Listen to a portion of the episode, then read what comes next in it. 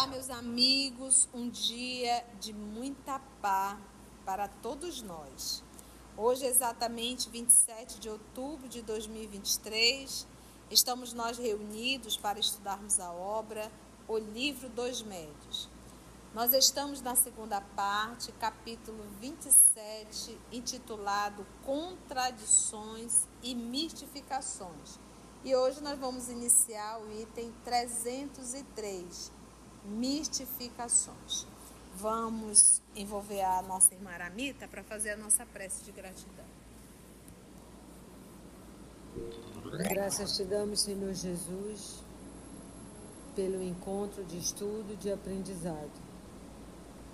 Ajuda-nos a estarmos presentes nesta hora para que possamos absorver essas lições e que possamos passá-las primeiro para nós mesmos, né, no nosso dia a dia, isso não é só para os médios, mas para nós mesmos na nossa vida diária, e que possamos ser esse ponto de referência, de lucidez da tua doutrina, onde quer que estejamos.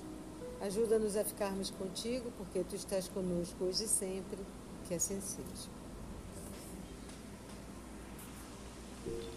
Vamos lá, 303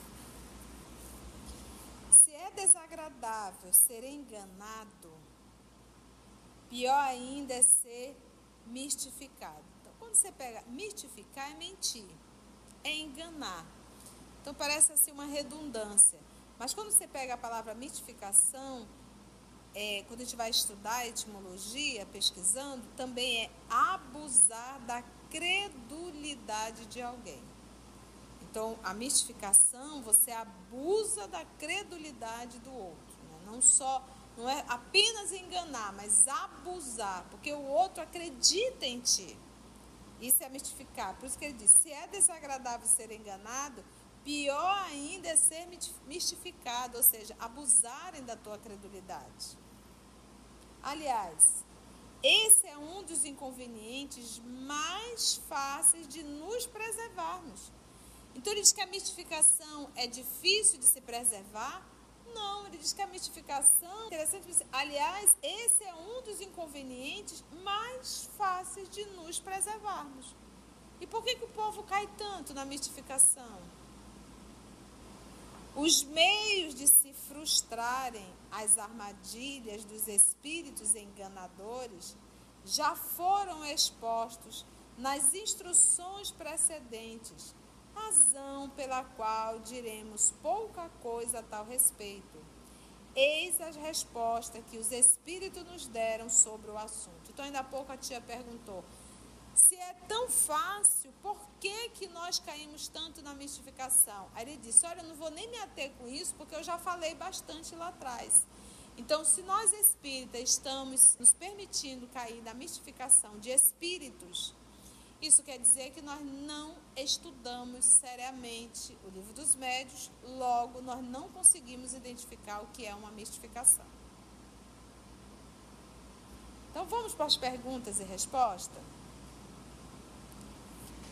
Primeira pergunta. As mistificações constituem um dos escolhos mais desagradáveis do espiritismo prático. Haverá algum meio de nos preservarmos deles?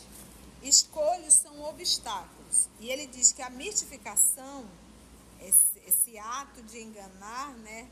E esse ato de enganar e, de, e ainda abusar da credulidade alheia, então ele diz que essa mistificação constitui um dos obstáculos, e ele diz, mais desagradável do espiritismo prático. Quando ele fala de espiritismo prático, ele está falando da mediunidade, da, da ação, da comunicação dos espíritos. Aí ele vem, Haverá algum meio de nos preservarmos deles? Dessas mistificações? Resposta. Parece-me que podeis achar resposta em tudo quanto vos tem sido ensinado. Certamente há um meio simples para isso. Não pedir ao Espiritismo senão o que ele possa te dar. Não é pedir ao Espírito, é pedir ao Espiritismo. Senão o que ele possa dar. Seu fim, o fim do Espiritismo é o melhoramento moral da humanidade. Enquanto não vos afastardes desse objetivo, que é o melhoramento da humanidade, jamais sereis enganados, pois não há duas maneiras de se compreender a verdadeira moral aquela que todo homem de bom senso pode admitir. Então, é a coisa mais simples do mundo. No espiritismo prático, vamos nos ater à parte moral. Então, essa necessidade de números cabalísticos, essa necessidade de cura de corpo físico, essa necessidade de psicografias, essa necessidade de escrever livros. Eu já saí do ponto que eu deveria estar, que era a minha, a minha preocupação com a minha reforma moral. Isso não tem duas coisas. E é por isso que muitos estão caindo. A vaidade de querer publicar livros, a vaidade de ser um médio espetacular, a vaidade de ser um médio que olha e quer falar tudo para a pessoa, que é para poder envolver a pessoa e, e fisgar a pessoa para que a pessoa possa ser uma marionete sua. Aí é fácil a gente cair.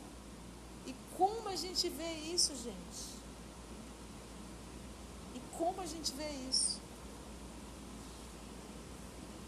Por isso é que ele diz: pois não há duas maneiras de se compreender a verdadeira moral, aquela que todo homem de bom senso pode admitir. Os Espíritos vêm instruir e vos guiar no caminho do bem. Os Espíritos vêm instruir e vos guiar no caminho do bem. E não no das honras e das riquezas. Então, se eu procuro a, a mediunidade, se eu procuro o espiritismo com o intuito de saber onde está o tesouro perdido, de saber se aquela pessoa vai deixar aquele valor em dinheiro para mim, em saber aqui que eh, em saber aqui se eu serei reconhecida como um grande médium. Acabou para mim eu vou atrair espíritos mistificadores e eles vão sim me enganar. E enganar a quem estiver próximo de mim para ouvir o que ele for falar. Então, na verdade, nós atraímos aquilo que somos. Não tem por onde. É, esse é o cuidado. É qual o propósito da doutrina espírita? Qual o propósito das comunicações? Qual o propósito de uma reunião mediúnica? Qual o propósito de eu estar falando com esses espíritos? É esse. É, a gente estudou todo o livro dos médios.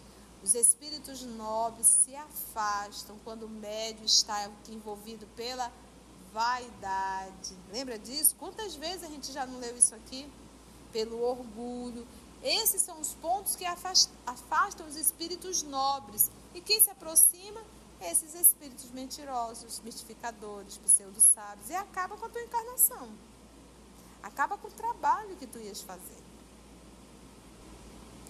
Os espíritos vêm instruir e vos guiar no caminho do bem e não no das honras e das riquezas. Nem vêm atender às vossas paixões mesquinhas. Se nunca lhes pedissem nada de fútil, ou que esteja fora de suas atribuições, ninguém daria acesso aos espíritos enganadores. Conclusão: só é mistificado aquele que o merece. É aquela resposta bem direta, né? Só é mistificado quem merece. Ou seja, quem procura, acha. Quem cutuca, também acha. Então pronto, não tem jeito. Foi cutucar e acabou Achou. caindo, achou. O papel dos espíritos não consiste em vos informar sobre as coisas desse mundo, mas em vos guiar com segurança no que vos possa ser útil para o outro mundo. Então, os, os espíritos, eles, eles não, não estão aqui para nos guiar sobre coisas desse mundo. Aquela necessidade de materializar tudo. E aí, eu posso fazer o concurso? Eu vou passar? E aí, o que, que o senhor acha? Eu, eu, eu, devo casar com esse fulano aqui? Essa aqui é a minha esposa realmente? Aquele negócio que eu estou tentando investir na empresa vai dar certo? Quem é que eu vou atrair? Então, a minha condição, as minhas perguntas, os meus pensamentos atraem determinados espíritos. Se a minha intenção é nobre, nobre espíritos estarão me assessorando. Se a minha intenção é vil, é baixa, é materialista, esse tipo de espíritos vil, baixo e materialista que eu estarei atraindo. Então é legal quando os espíritos olha, nós não estamos aqui para te facilitar para as coisas da terra. Nós estamos aqui para te ajudar, para te facilitar a entrada no mundo espiritual melhor, que é a parte moral. O que me garante uma boa entrada no mundo espiritual? A minha condição moral. Então, é para isso que eles estão preparando. Não está aqui de repente, vamos fazer uma reunião, vamos, vamos descobrir aqui. Nós tivemos muito isso na época do Covid o que teve de comunicação de pseudos espíritos dando receitas do que deveria fazer para a Covid. E o povo caiu no receituário, na armadilha. Quando vos falam das coisas da terra, é que o julgam necessário e não porque o peçais. Entendeu? Eles acham necessário, mas não porque foi pedido.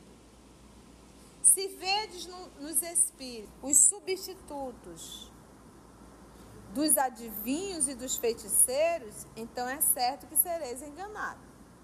Então, se eu olho para os espíritos e vejo nele o substituto dos adivinhos e dos feiticeiros, tenha certeza que você será enganado. Que isso sirva para todos nós que estamos ouvindo isso no momento nós vamos atrair para as reuniões mediúnicas exatamente as nossas intenções. Se os homens não tivessem senão que se dirigirem aos espíritos para saberem de tudo, estariam privados do livre-arbítrio e fora do caminho traçado por Deus à humanidade. O homem deve agir por si mesmo. Gente, eu vou repetir. O homem deve agir por si mesmo. Então, dentro, sabe aquelas reuniões de trabalhadores, de dirigentes da casa espírita, em que um pseudo médium recebe um pseudo guia espiritual, e esse pseudo guia espiritual ou esse pseudo médium começa a dar todas as diretrizes de funcionamento da casa. A casa ela é espiritual ou ela é física? A casa, a, casa, é ela é física. Ela é física. O que que torna uma casa espírita espiritualizada? A conduta moral de quem está lá dentro. Não é a cor da parede, não é a cor da roupa, não é a quantidade de, de, de, de palavras, de preces. É a conduta moral. Agora, olha só, eu vou repetir. Se os homens não tivessem senão que se dirigirem aos espíritos para saberem de tudo, estariam privados do livre arbítrio e fora do caminho traçado por Deus à humanidade, porque a humanidade tem que aprender a andar com as suas pernas. O homem deve agir por si mesmo. Nós temos que assumir as responsabilidades das nossas escolhas e das nossas atitudes. Os espíritos nobres não vêm ficar ditando regra à casa espírita, senão nós não assumimos as responsabilidades. A gente tem que entender isso, gente. Ah, mas o espírito falou. Quem te disse que foi o espírito ou se não é o médio querendo passar o recado dele? O médio querendo dirigir a casa espírita da forma que ele acha.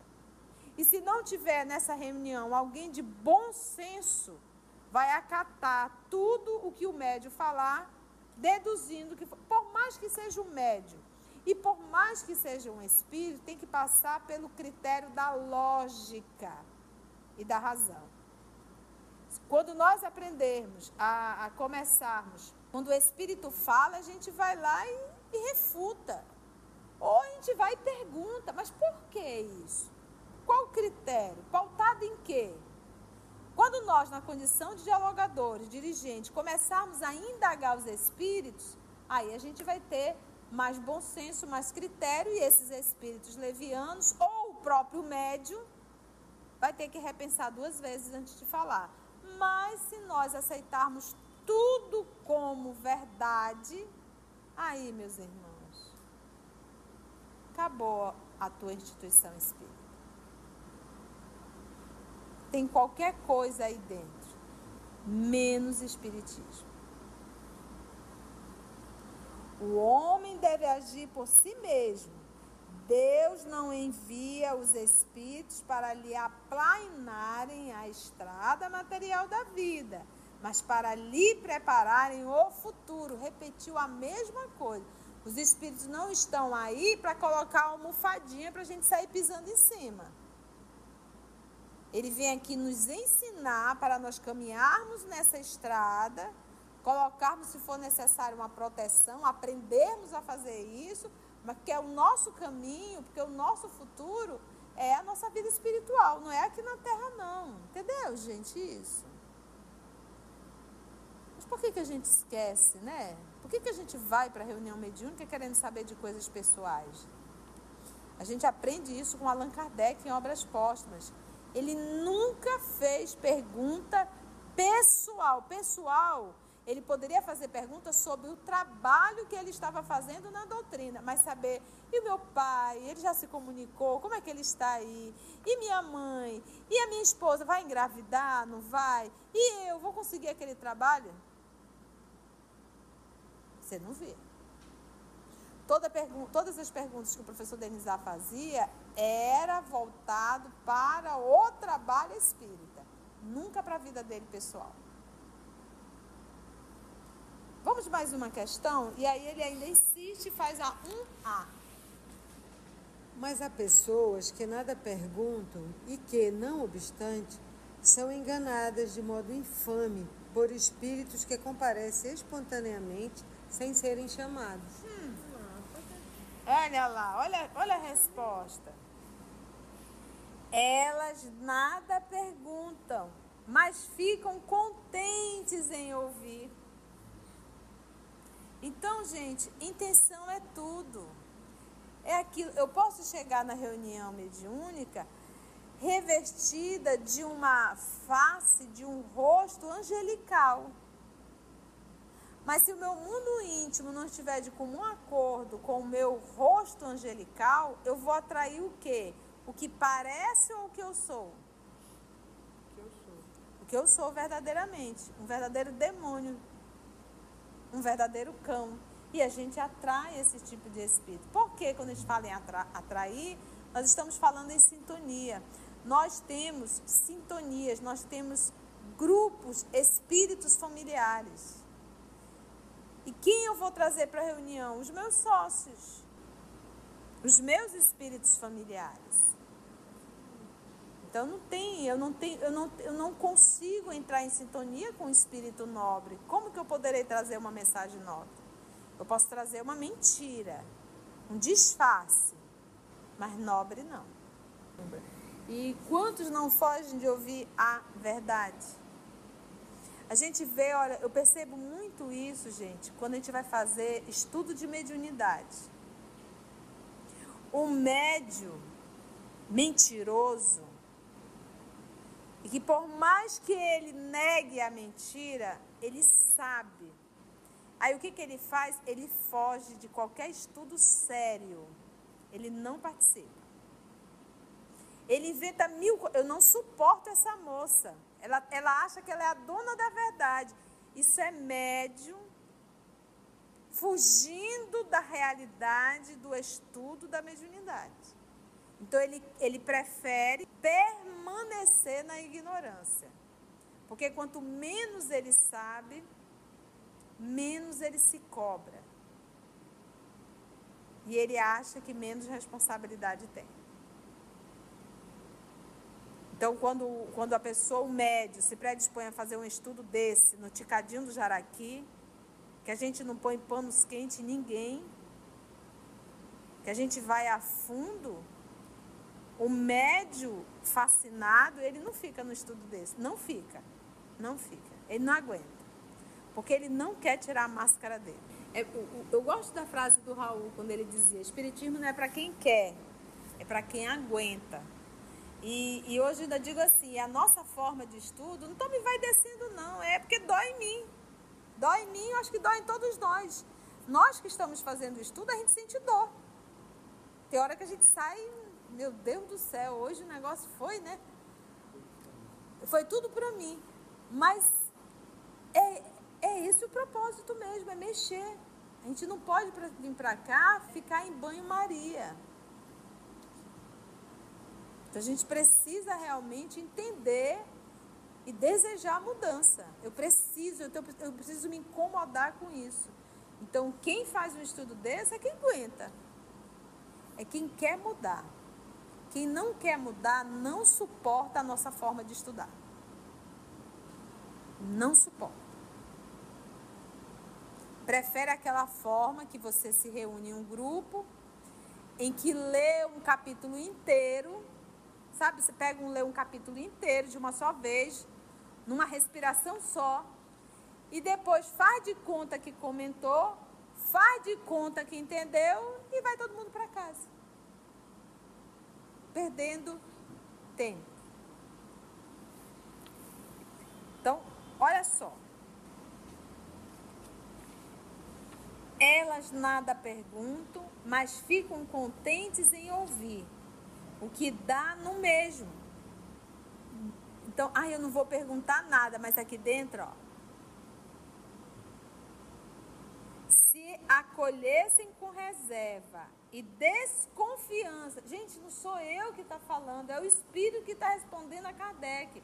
Que nós devemos acolher com reserva e com desconfiança tudo que se afasta do objetivo essencial do Espiritismo. E qual é o objetivo essencial do Espiritismo? Melhoramento moral da humanidade. Melhoramento moral da humanidade. É, Espírito de verdade. Tudo que se afasta. Tudo que se afasta do objetivo essencial do Espiritismo. Os espíritos levianos não as enganariam tão facilmente. E quando ele diz aqui, isso quer dizer que, que eles enganam, é difícil eles enganarem? Não. Eles que enganam, enganam facilmente e até hoje, gente. E até hoje. Vamos para a pergunta número 2, Aramita. Por que Deus permite que pessoas sinceras e que aceitam o espiritismo de boa fé sejam enganadas? Isso não poderia ter o inconveniente de lhes abalar a crença? Parece com a outra? Parece com a anterior? Parece, né? Assim, eles dizem, mas há pessoas que nada perguntam, nada perguntaram. Mas, não obstante, são enganadas de modo infame por espíritos. É que eles dizem, mas por que Deus? Agora tem, existe espíritos, as pessoas têm a boa vontade. Mas ainda assim, agora ele vem jogar responsabilidade para Deus. Mas por que, que Deus permite? Permite que pessoas sinceras e que aceitem o espiritismo de boa fé, sim, de boa fé, sejam enganadas. Isso não poderia ter o inconveniente de lhes abalar a crença? Se abalou a crença, eu, eu gosto de trazer, ainda nem, nem, nem, peguei a resposta do, do, do Senhor Espírito de verdade, que é o nosso Senhor Jesus Cristo. Mas eu digo assim, olha, se a Aramita está dentro da instituição comigo, a Aramita fez algo que me desagradou, eu digo, eu vou deixar a doutrina espírita por causa da aramita? Eu, em algum momento, levei a sério o espiritismo? Nunca. Se eu fosse deixar o centro espírita por conta das pessoas difíceis que já apareceu no meu caminho, nesses 30 anos, eu não estaria aqui mais não. Então nós estamos na doutrina por nós, pelo Cristo. E não por causa de A, B, C ou D. Esses são os testes. Olha lá. Isso lhes abalasse a crença, é porque a fé que possuíam não era bastante o quê? Sólida. Ah, eu deixei o centro espírita por causa do presidente fulano de tal. Ah, eu deixei aquela instituição por causa do trabalhador fulano de tal. Ah, eu deixei o espiritismo porque um espírito falou uma determinada coisa para mim e não se concluiu, não aconteceu. Então isso é, então o espiritismo é uma mentira.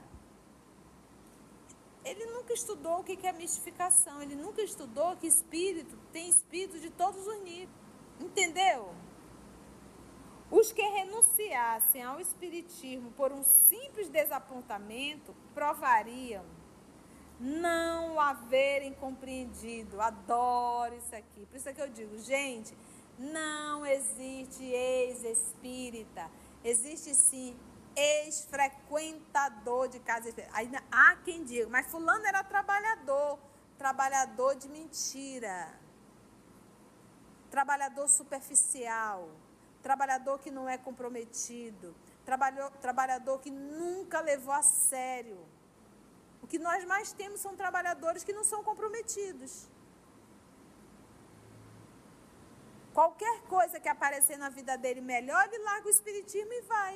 Por que, que nós temos uma rotatividade tão grande de trabalhador? Falta de comprometimento, falta de seriedade. Basta aparecer um concurso, um curso, um trabalho, qualquer outra coisa, você larga tudo e vai-se embora. Os que renunciassem ao Espiritismo por um simples desapontamento provariam não haverem compreendido e não se terem apegado ao seu lado sério. Olha que coisa linda. Deus permite as mistificações, porque a pergunta era por que, que Deus permite, né?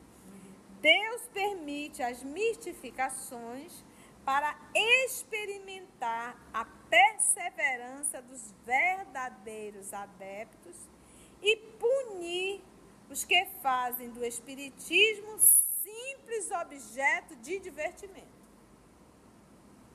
Quem assina? O Espírito de Verdade. Muito bom, né? Agora, tem, gente, como a gente estudar uma obra dessa e ficar ainda voando, viajando, não tem. Lê a observação para mim, por favor.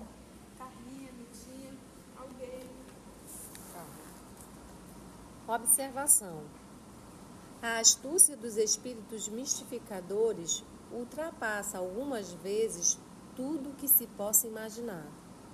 A arte com que apontam suas baterias e combinam os meios de persuasão seria uma coisa curiosa se eles nunca passassem dos simples gracejos. Porém, as mistificações podem ter consequências desagradáveis para os que não tomem suas precauções.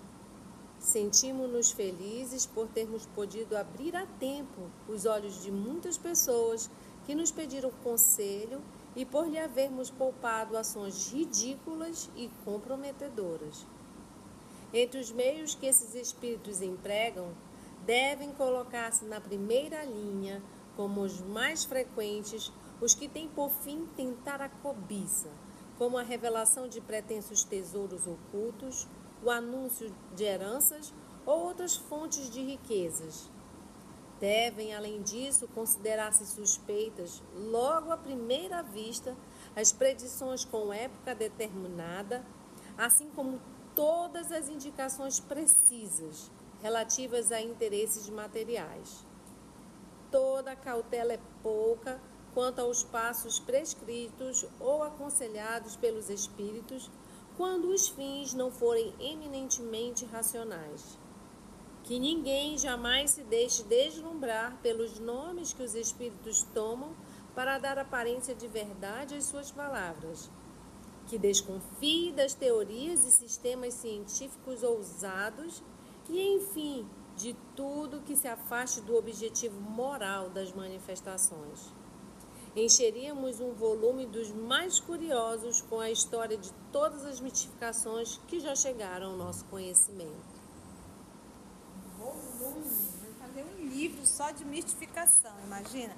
Bem, eu vou ressaltar alguns pontos aqui do professor Denizar, porque vale a pena para ver se a gente enfia isso na cabeça.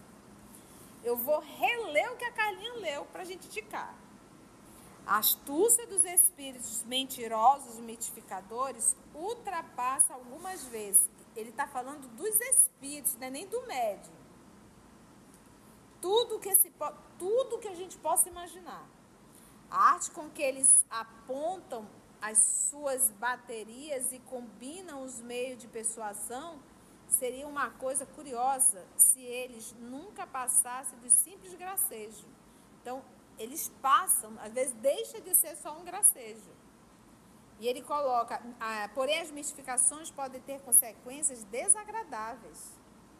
Desagradáveis. Então eu me lembro de um médium que teve aí, tadinho, ele colocou na rede social que os espíritos tinham dito que nós teríamos um tsunami. Queria começar no sul do nosso país. Gente, isso correu o Brasil inteiro. Passou o ano, passou o mês e não teve tsunami, não teve nada.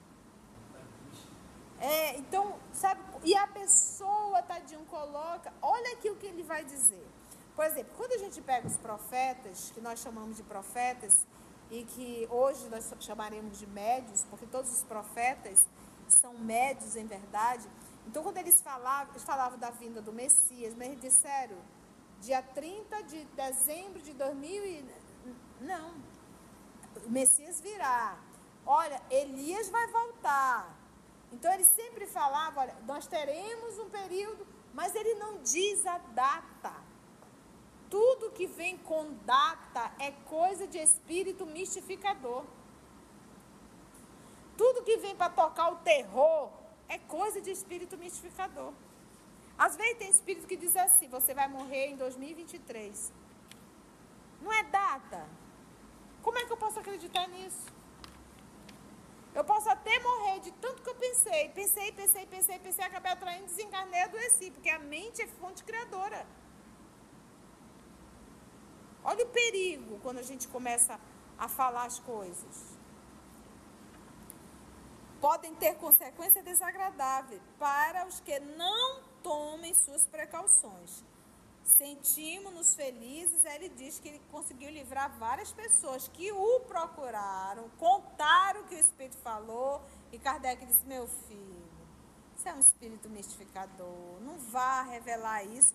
E graças a Deus que a pessoa ouviu Kardec, deu ouvido a Kardec. Mas tem muitos que a gente fala, a pessoa não quer acreditar, acha que você está com inveja do mentor dela e aí você larga a pessoa, depois a pessoa está chorando as pitangas pela vergonha que está passando.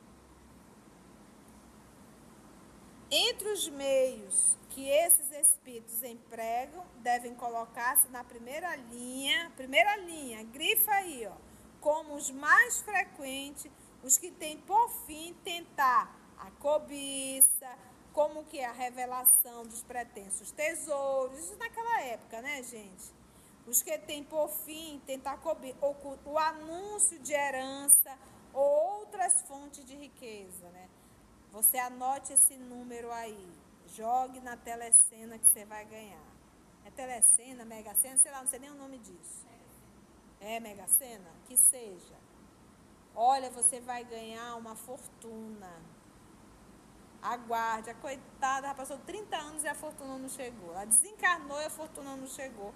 E agora ela está com ódio do Espiritismo. Devem, além disso, considerar-se suspeitas, logo à primeira vista, as predições com época determinada. Esse daí, tu já, à primeira vista, tu já elimina. Gente, o que teve pro negócio aí de 2 do 12, 12 do 12, sei lá quando é que é, né? Como o pessoal inventa. Gente, eu com 51, quantas vezes o mundo já acabou? Ia acabar em não sei que ano, ia acabar em 2000, ia acabar em 2022, mas eu não aguento mais. Não é verdade? Logo à primeira vista, as predições com época determinada, assim como todas as indicações precisas, relativas a interesses materiais. Porque, meus irmãos, o amanhã ele está escrito? Não. Não. O amanhã ele vai depender da minha escolha de hoje. E amanhã também o que eu vou fazer, conforme com aquilo que vai acontecendo. Então, o nosso futuro não tem como falar dele com data determinada, porque ele não está escrito. Se ele estivesse já determinado, escrito, eu não teria livre-arbítrio. Não haveria livre-arbítrio. Toda cautela é pouca quando aos passos prescritos ou aconselhados pelos Espíritos.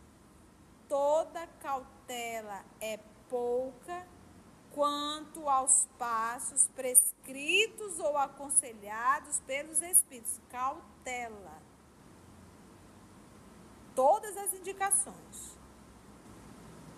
Quando os fins não forem eminentemente até mesmo racionais, que ninguém jamais se deixe deslumbrar pelos nomes que os espíritos tomam para dar aparência de verdade às suas palavras. Qual é o espírito que mais dão nome. É impressionante como ele se comunica em tudo quanto é canto, de tudo quanto é Santo Espírita. Quem é? Bezerra de Menezes. Bezerra de Menezes, tadinho, meu Deus do céu, é impressionante isso. Para de escrever. E basta o Espírito, Bezerra de Menezes, ah, mexeu com o que da casa? Vaidade. Né? Aí já era. Enfim, gente, que desconfie das teorias e sistemas científicos ousados, de tudo que se afaste do objetivo moral das manifestações. Aí ele diz, olha, eu vou encher, encheria vários volumes se eu for contar para vocês de todas as, as histórias de mitificações que chegaram até o professor Denizar. Imagina a vergonha, né? Então é por isso que o espiritismo ele é uma ciência, uma ciência muito séria. Eu não posso, por isso que o professor Allan Kardec coloca lá na introdução, lá no início dos primeiros capítulos, acredito que é Laboratório do Mundo Invisível, que ele vai falar, você não leva uma pessoa que ignora, que não entende nada para dentro de um laboratório. Ela não vai saber distinguir e poderá acontecer acidentes. Assim mesmo é o trabalho da prática da mediunidade, da prática do espiritismo. Foi bom, gente? Lições? Alguma dúvida, alguma colocação? Não? Se você chegou até aqui o final, deixa seu comentário. É muito importante a gente poder ler o teu comentário. Não esqueça de curtir para que possa divulgar a página dá o seu like, né? E, se possível, faça a sua inscrição no nosso canal e toca o sininho. Porque quando você toca o sininho, o YouTube avisa para você quando o EOS publicar um novo estudo. Então, receba um grande abraço da família EOS Manaus.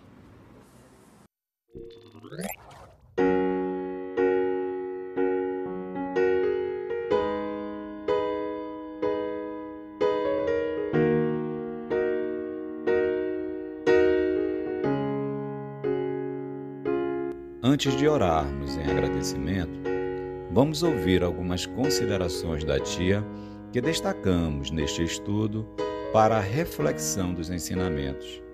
Vamos aos destaques da tia?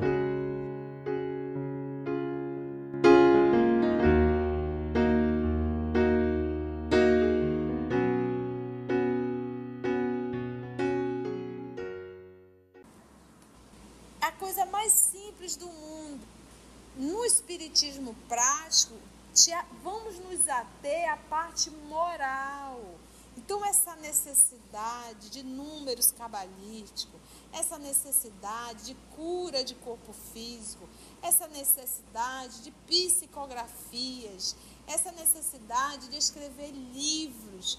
Eu já saí do ponto que eu deveria estar, que era a minha, a minha preocupação com a minha reforma moral. Isso não tem duas coisas. E é por isso que muitos estão caindo. Então é legal quando os pessoas olha, nós não estamos aqui para te facilitar para as coisas da terra. Nós estamos aqui para te ajudar, para te facilitar a entrada no mundo espiritual melhor, que é a parte moral. O que me garante uma boa entrada no mundo espiritual? A minha condição moral. Então, é para isso que eles estão preparando. Então, gente, intenção é tudo. É aquilo. Eu posso chegar na reunião mediúnica revestida de uma face, de um rosto angelical. Mas se o meu mundo íntimo não estiver de comum acordo com o meu rosto angelical, eu vou atrair o quê? O que parece ou o que eu sou? O que eu sou verdadeiramente. Um verdadeiro demônio. Um verdadeiro cão. E a gente atrai esse tipo de espírito. Por que quando a gente fala em atra atrair, nós estamos falando em sintonia nós temos sintonias, nós temos grupos, espíritos familiares. E quem eu vou trazer para a reunião? Os meus sócios. Então nós estamos na doutrina por nós, pelo Cristo. E não por causa de A, B, C ou D. Esses são os testes.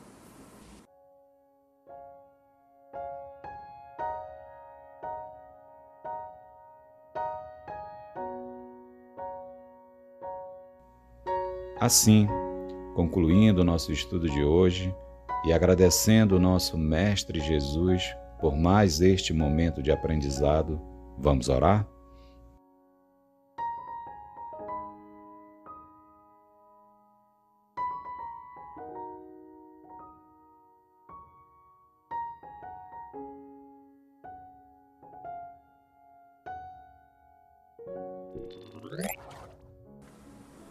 Então, meus amigos, minhas amigas, irmãos de ideal espírita, elevamos então o nosso pensamento para agradecer a Deus, nosso Pai, a Jesus, o nosso Mestre por excelência, aos amigos espirituais, por mais essa oportunidade que tivemos de estudo e de reflexão à luz da doutrina espírita. Muito obrigada, Senhor. Graça te damos. ことで。